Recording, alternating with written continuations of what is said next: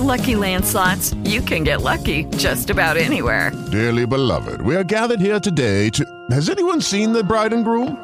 Sorry, sorry, we're here. We were getting lucky in the limo and we lost track of time. No, Lucky Land Casino, with cash prizes that add up quicker than a guest registry. In that case, I pronounce you lucky. Play for free at LuckyLandSlots.com. Daily bonuses are waiting. No purchase necessary. Void where prohibited by law. 18 plus. Terms and conditions apply. See website for details. Hello, it is Ryan, and I was on a flight the other day playing one of my favorite social spin slot games on ChumbaCasino.com. I looked over the person sitting next to me, and you know what they were doing? They were also playing Chumba Casino. Coincidence? I think not. Everybody's loving having fun with it. Chumba Casino is home to hundreds of casino-style games that you can play for free anytime, anywhere even at 30,000 feet. So sign up now at ChumbaCasino.com to claim your free welcome bonus. That's ChumbaCasino.com and live the Chumba life. No purchase necessary. VGW. Void prohibited by law. See terms and conditions. 18 plus.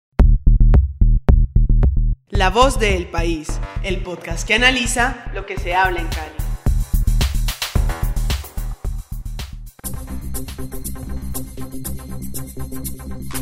Muy buenas, bienvenidos a La Voz del País, el podcast que analiza lo que se habla en Cali. Hoy me acompañan doña Francielena Chagüendo. Francielena, bienvenida a La Voz del País. Eh, hola, Diego, muchas gracias. Y me acompaña don César Foranía.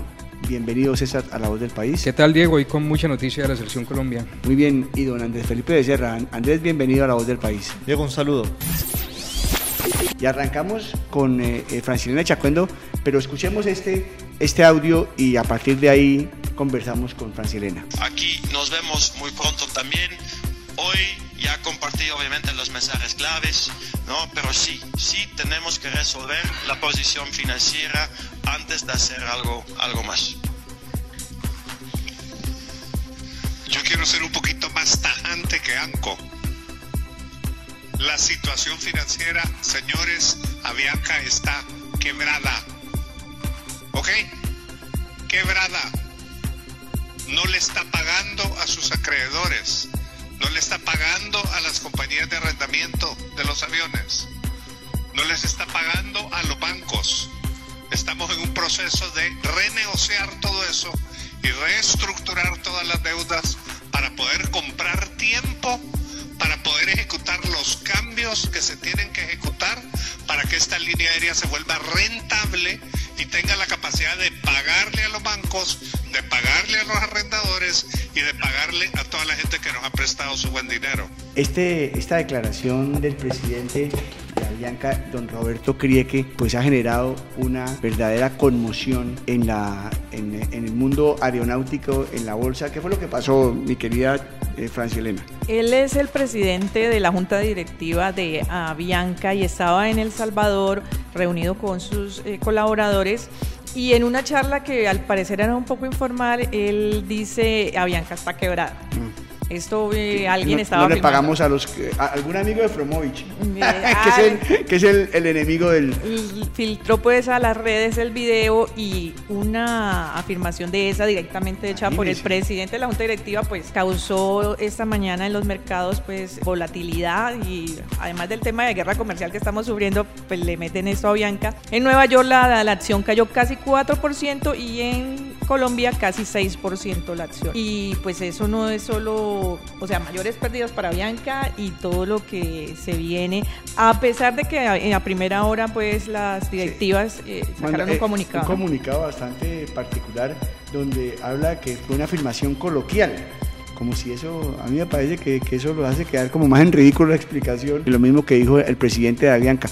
Pero ¿cuál, cuál es la situación real de la compañía, eh, más allá de lo que dijo el presidente, eh, Franci? Sí, ellos eh, digamos que en ningún momento en ese comunicado se, se niega, dice, pues dice que no están en insolvencia y todo, pero no niegan pues de que, de que Que haya los problemas. Eh, Avianca viene sufriendo mm, varios eh, problemas prácticamente desde 2017, como usted recordará, el paro de casi 60 días de los pilotos, esto dejó pues grandes pérdidas en la empresa. En el 2018 se presentan más problemas, la empresa no logra como recuperarse y se cierra la operación también de Brasil. Mejor dicho, vienen una serie de cosas. Actualmente Avianca tiene mm, un pasivo de más de 6 mil millones de dólares. Eh, Perdieron plata durante el eh, primer semestre del año, ¿no? Este, las pérdidas sumaron 400 millones de dólares a- al cierre del primer semestre de este año, pues unas cifras cuantiosas, y ellos están en un plan de eh, reestructuración de sus deudas, de sus obligaciones con, con- con los bancos y con todos los que las, las tienen. Y eso, eso es una realidad, eso es una realidad que no se puede negar y, y han devuelto aviones, reducido Sí. su flota, o sea que sí está pasando algo en la empresa. Eh, ¿Qué pasó con esa alianza estratégica que se hace con United, eh, con United Airlines? ¿En qué quedó eso? Pues eso al parecer aún no, no ha funcionado mucho por los problemas que tuvo el señor Efromovis, que era el, el dueño o que es el dueño de la empresa, Mayor con accionista el mayor todavía, ¿no? accionista con estas directivas de Unite. Entonces le están debiendo todavía esa plata y esa plata eso es- hace parte de la Pero deuda de la empresa United le prestó 500 millones de dólares. que, y- que y- aún no se han pagado. no han pagado. Entonces, e- es, parte, en lugar, pues pienso yo, de solución, es parte del problema y, y ahora, pues a la espera de, de ver cómo solucionan el tema financiero, que, que es lo más complicado. 100 años está cumpliendo Bianca sería impensable que se acabara Bianca, ¿no? Porque que nos toca dedicarnos a, man- a andar en flota o qué. Sí, no, no creería. Es una, es una situación que me imagino que vienen ajustes, mirar si, si entra dinero pues por renegociación de deudas, pero no, Avianca es una empresa que pues que obviamente Y debe tiene mucho continuar. mercado, y tiene Recuerde mucho que mercado. son casi que el 70% de nuestro de, del mercado aéreo colombiano lo manejan ellos. Una de las empresas más antiguas del mundo. Este año está cumpliendo precisamente, precisamente 100 años. Un amargo centenario está celebrando Bianca. Sí, lo que pasa es que cualquier comentario eh, de este tipo en los mercados causa alerta. Si usted le dice, no, esta empresa se quiebra, pues, No, pues todo el sí. mundo sale a Si volar. lo digo yo no pasa nada, pero si lo dice el presidente, imagínese. Sí. Bueno, Franci, muchas gracias por estar en La Voz del País.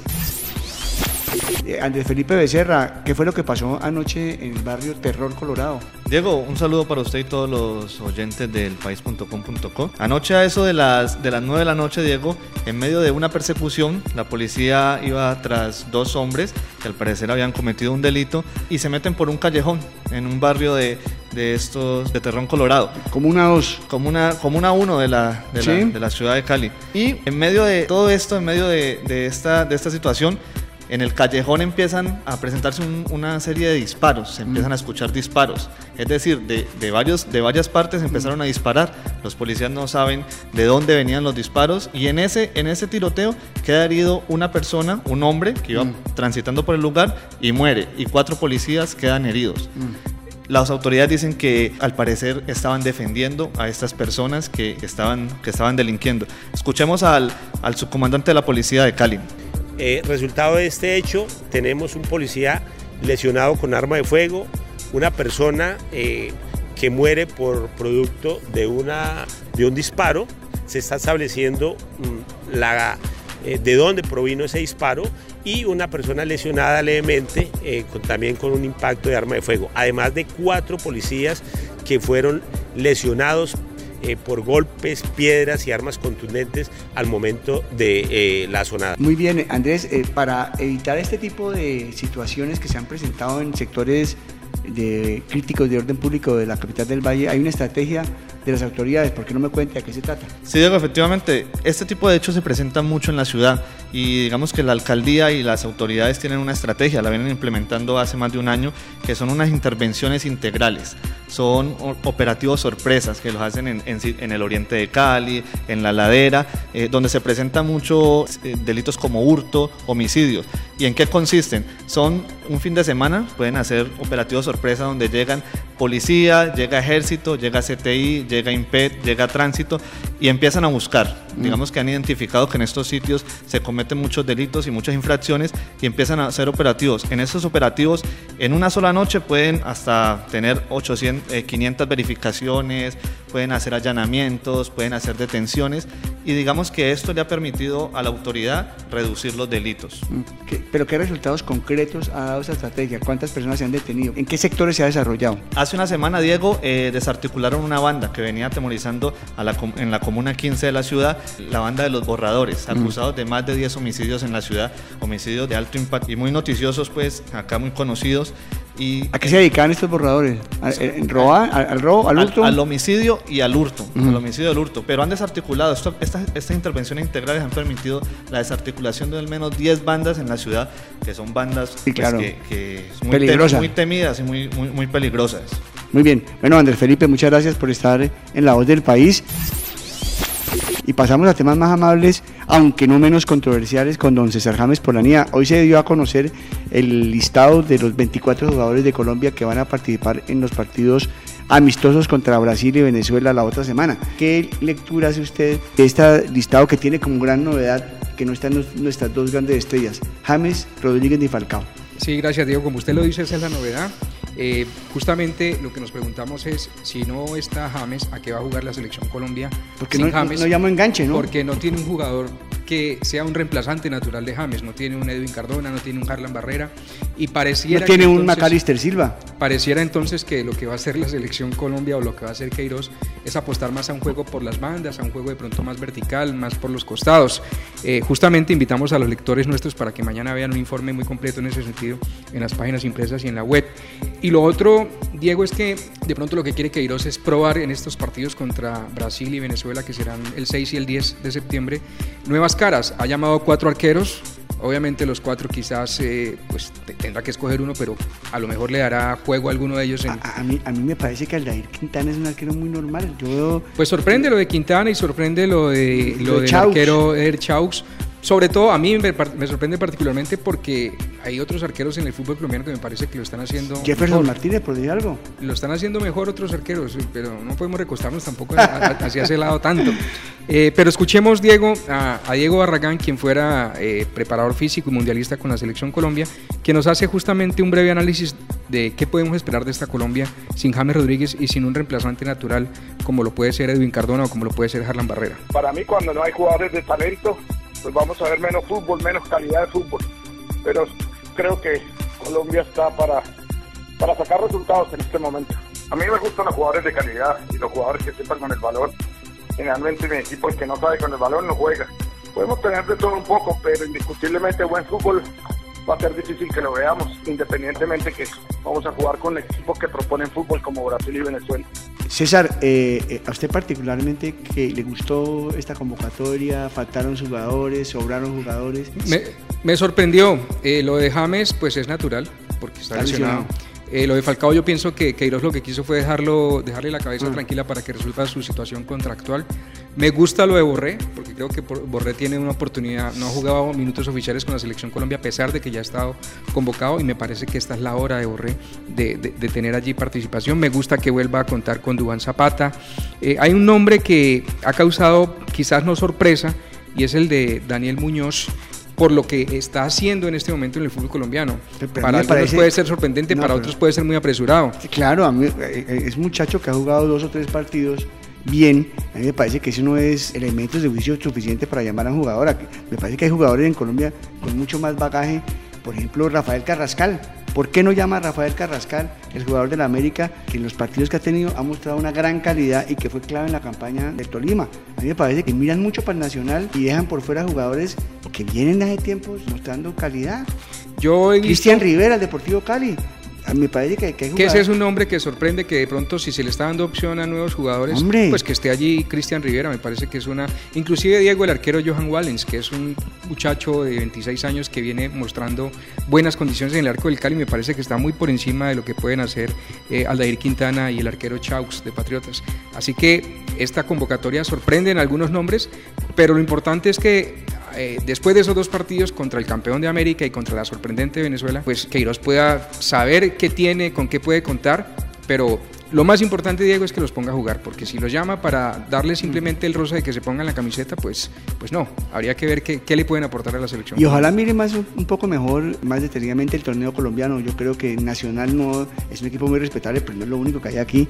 Yo no sé por qué siempre están mirando hacia allá y, con- y insistiendo con jugadores que todavía no han mostrado, no tienen credenciales suficientes para estar en la selección. Había podido de pronto llamar de la América a Carlos Sierra, No. si, si teníamos que probar nombres nuevos. O, o a John Duque. John Ya, Duque. ya le digo, ustedes para mirar, hay jugadores de todos los equipos con más, con mucho más charreteras que este muchacho. Pero allá le- le- si uno quisiera ser suspicaz, eh, César, podríamos ser muy suspicaces, pero dejémoslo así. Pero usted sabe, Diego, que todos los días a uno en el fútbol el resultado, la pelota le tapa la boca a uno. Pues pasó con eh, Ortiz, el costarricense. Llegó y todo el mundo lo criticó, que de dónde sacó Pinto eso. Y vea, es el goleador de la liga. Así, Así que es. cada día el balón nos tapa la boca. Debíamos nacionalizarlo. Bueno, dejémoslo así. bueno, César James por la línea, muchas gracias. Doña Francilena Chaguendo, muchas gracias. Don Andrés Felipe, mu- muchas gracias. Don Alex Quintero, muchas gracias por su producción. Pero sobre todo, muchas gracias a ustedes quienes siguen este podcast todos los días, quienes lo comparten, quienes mandan sus comentarios. Los invitamos a seguirlo haciendo. Soy Diego Martínez Lloreda, director de información del periódico El País, y los invito a que estén muy pendientes ahí a una nueva versión de La Voz del País.